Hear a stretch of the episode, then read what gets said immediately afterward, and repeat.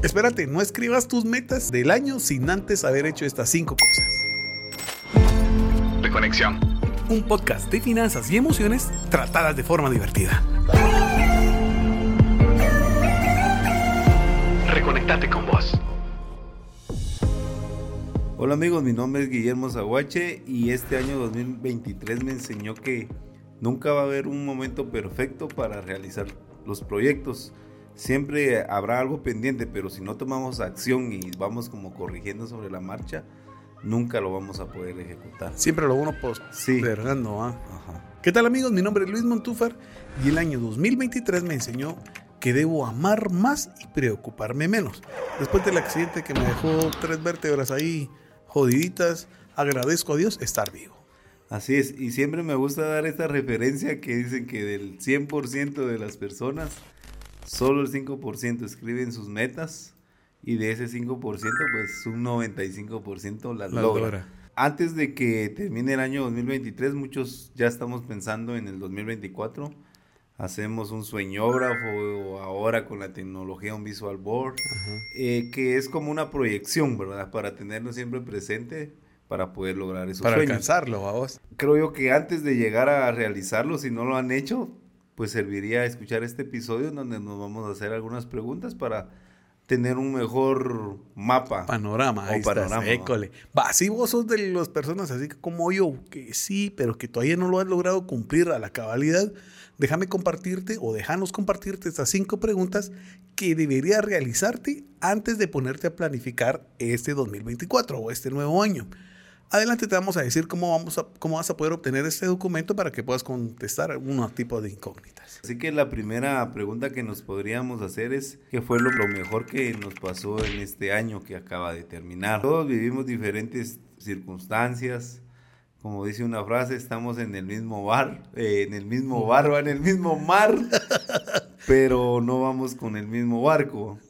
Entonces, para mí lo mejor que me dejó este año 2023, hablando a nivel de proyectos personales, fue poder realizar los talleres de, de, metanoia. de metanoia, en el cual realmente me ayudó a mí a vencer ese miedo, ese síndrome del impostor que todos tenemos, y era lo que te decía. Años atrás siempre quise hacerlo, pero siempre quería perfección, y eso nunca se, daba, se iba a dar este año sí planifiqué, porque tampoco me lancé así. De una sola.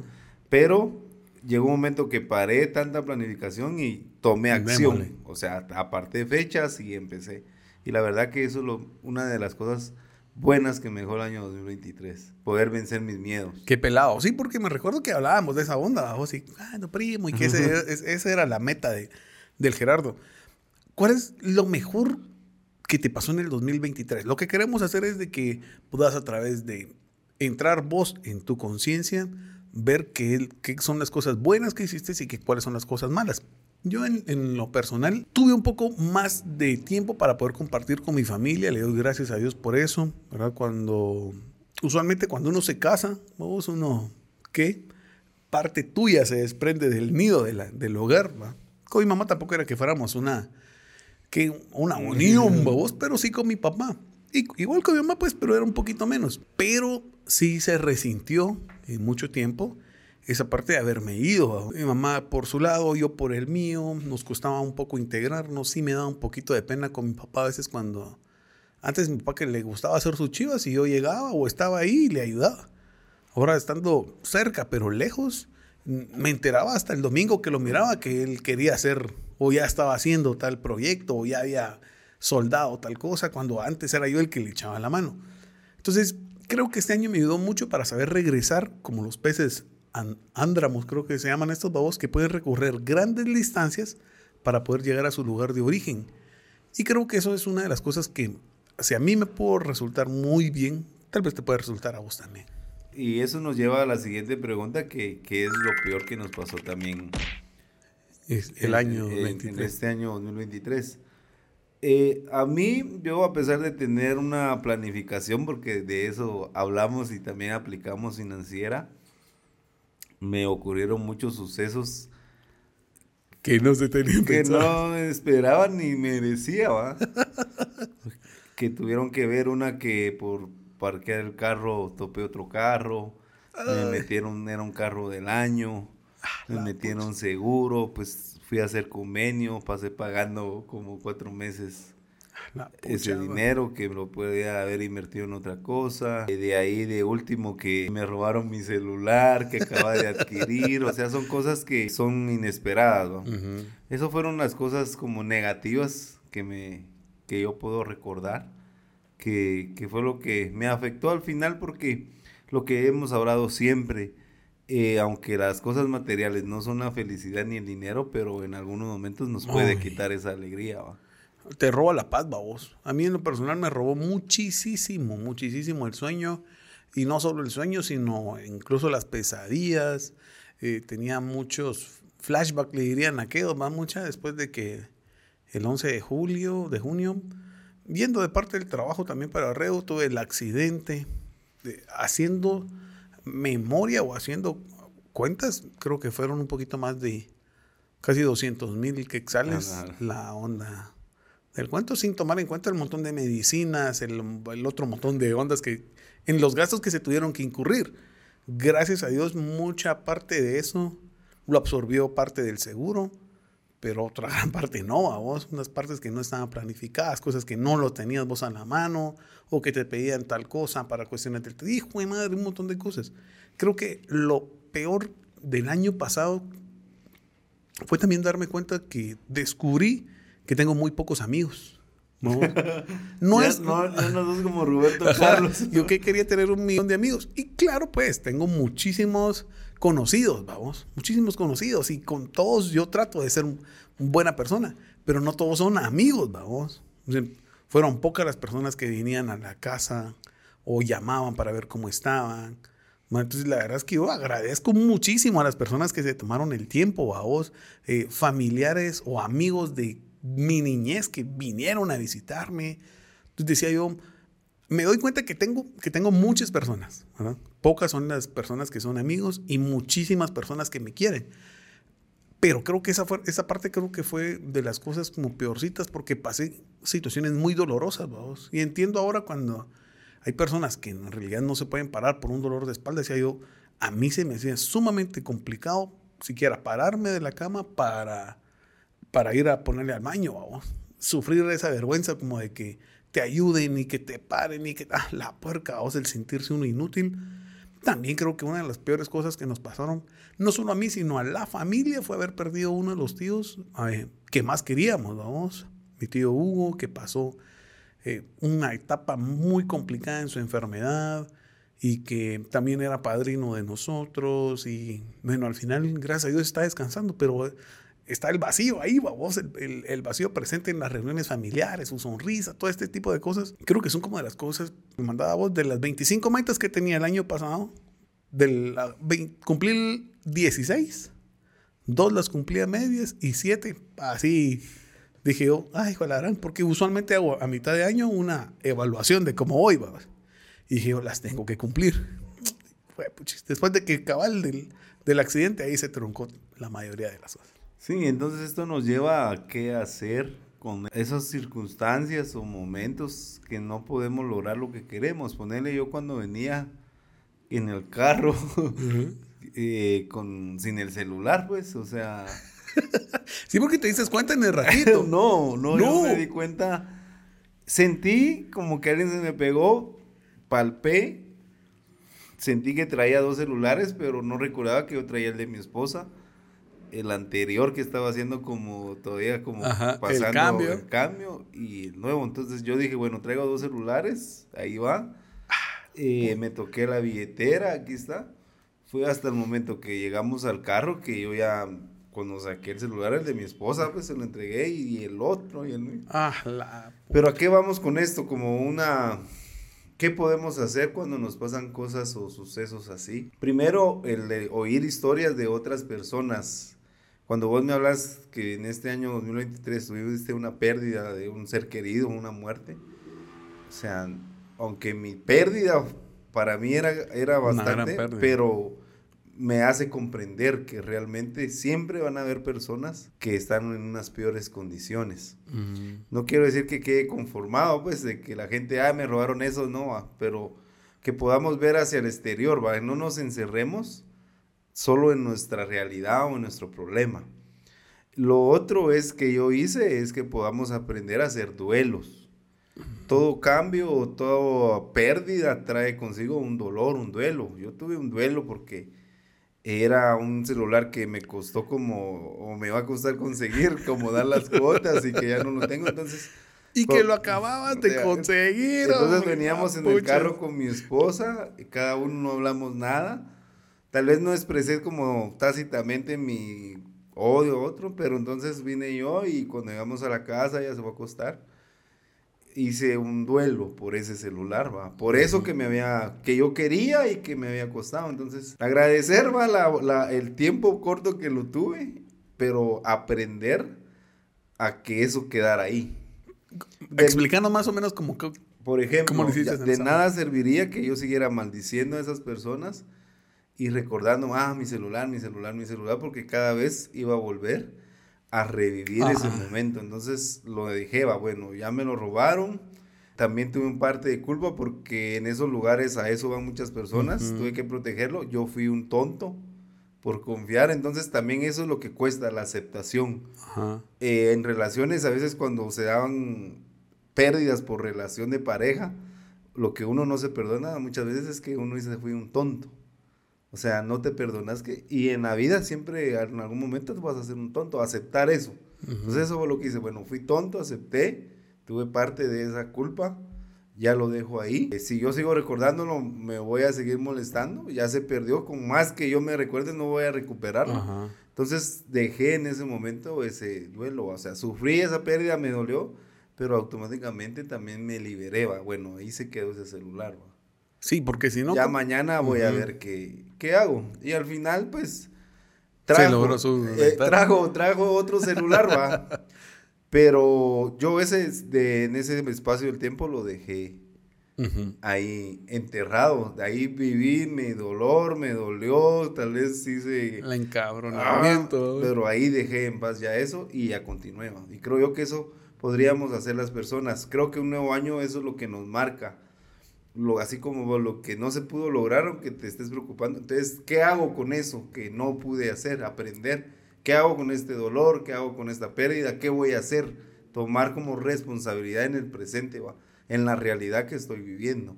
Porque si yo me pongo siempre a recordar, ay, si tuviera mi celular. Ahora, ¿qué voy a hacer ahora? Ya no lo tengo, ¿qué voy a hacer? ¿Qué solución le voy a encontrar? Y es que se ha hablado mucho, mucho que no es el año, sino es la persona que el que va a hacer los cambios. Y tiene mucha razón.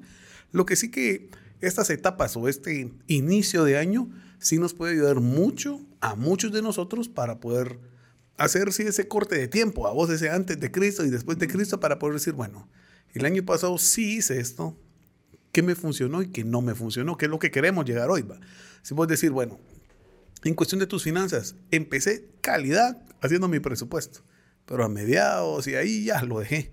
Entonces, ¿qué puedes evaluar en esa parte para poder decir, en esta etapa me fue calidad, después de esto ya no? O, decir, bueno, creo que aprendí esta parte de, cómo manejar mi dinero, o cómo gastar mejor, o cómo hacerlo, o cómo no hacerlo, o en qué la planché.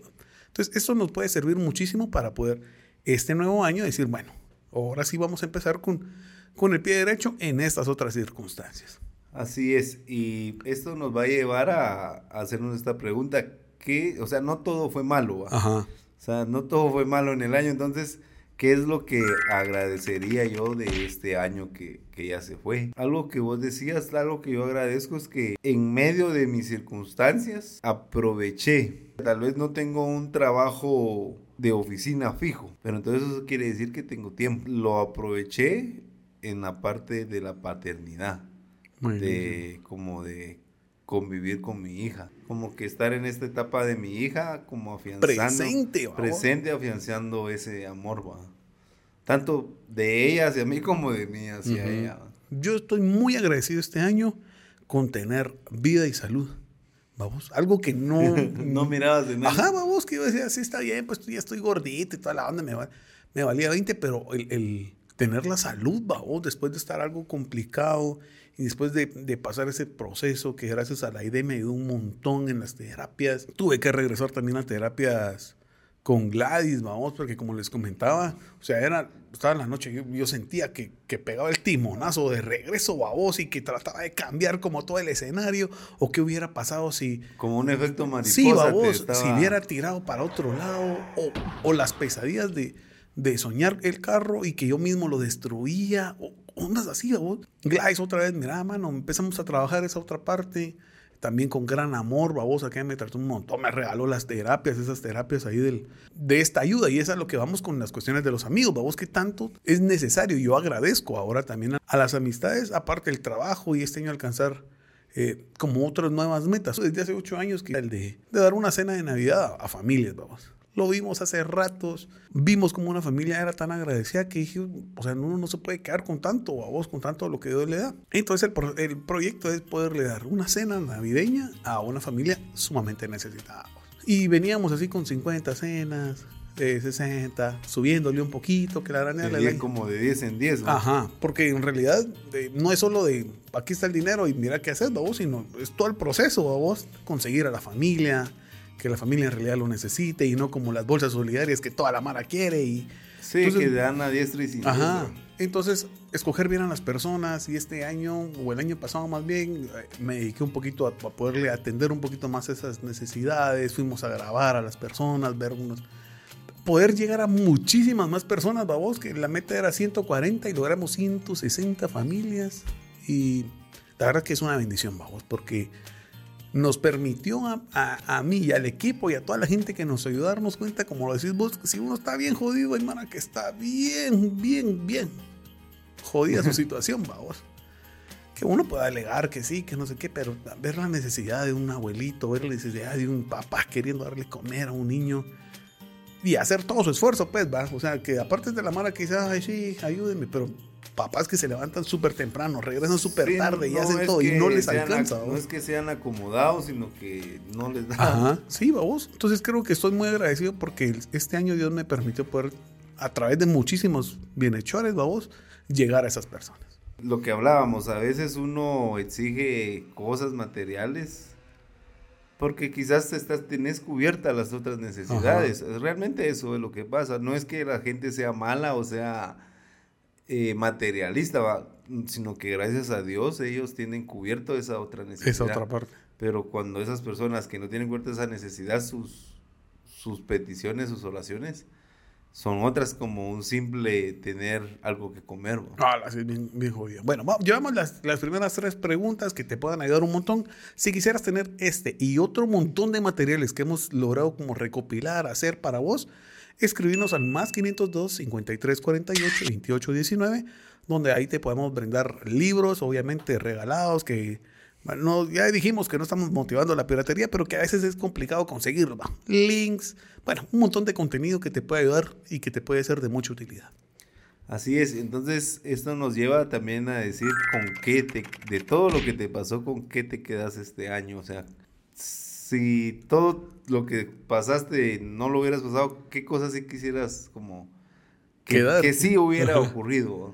Yo me quedo con esa parte de poder sanar a través de mi hija como ese niño herido, que yo también fui. Me ha permitido vencer el miedo muy grande que tengo hacia la paternidad, que por el cual fue que me tardé en ser papá. Uh -huh fui papá a los 41 años, porque siempre estuvo ese miedo inconsciente de fallar, de, de, ser un mal papá. No soy el papá perfecto, pues, porque no lo soy, pero eh, he tratado de, de dar aquello que, que yo no tuve, que precisamente no son cosas materiales, sino mi tiempo, mi amor, mi paciencia. ¿Y vos te acuerdas que yo, bueno, para los reconectados, pues yo nunca quise tener hijos, va, mucho, siempre fue ese ese mi trabe. Después trabajado, dirías -huh. vos, es, de, es, que se me hacía muy complicado intentar ser un mejor papá como es, es mi papá. Vos. Ajá, es que ahí estaba Ajá. como una barda algo... Muy engasada, vos, todo, toda la mano en los retiros que nos íbamos, después decían, ah, vos yo como quisiera tener un papá como el tuyo. Y, y es que en realidad mi viejo es otro nivel, vamos. Y decía yo, no, yo no voy a poder llegar a ser como mi papá en tiempo, en presencia, en conocimiento, en que te ayudaba. Si no se lo sabía, se lo inventaba. El man vio recuperar una cañonera con una onda de unos chicles. O sea, el man era gallo, vos es gallo. Pajiver, Y, ¿no? ajá, mano. Y, y así le decía yo, vos, MacGyver, que la araña. Ese era ese miedo a vos de decir, yo no voy a poder. Me quedo de este año también con una experiencia con vos. Gracias a Dios, aquella no tiene miedo a las cosas, es muy aventada, le gusta hablar. Justamente a final de año tuvimos una oportunidad de poder irnos a un pueblecito hasta Villanueva, pero hasta la chifurnia, vamos. Llegaron un montón, pero una cantidad de niños, miramos, exageradísima. Y que he intentado enseñarle a la Sofi el valor de las cosas, pero también a cómo desprenderse un poco de ellas, vamos, porque ya uno no las usa y toda la onda. Pero lo que más me gustó era que estando en las actividades, nos dijeron, mucha, hagamos algo porque este panchorizo no llega a tiempo, a una hora para entretener a los niños, pues.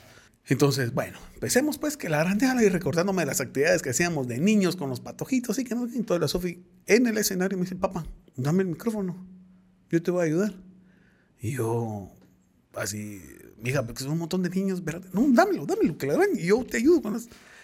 Y entonces me sentí tan a gusto, tan tranquilo de ver de que al final se están como cumpliendo un par de ciclos o que están viendo en uno lo que uno ha querido enseñarles más que todo con el ejemplo, vos.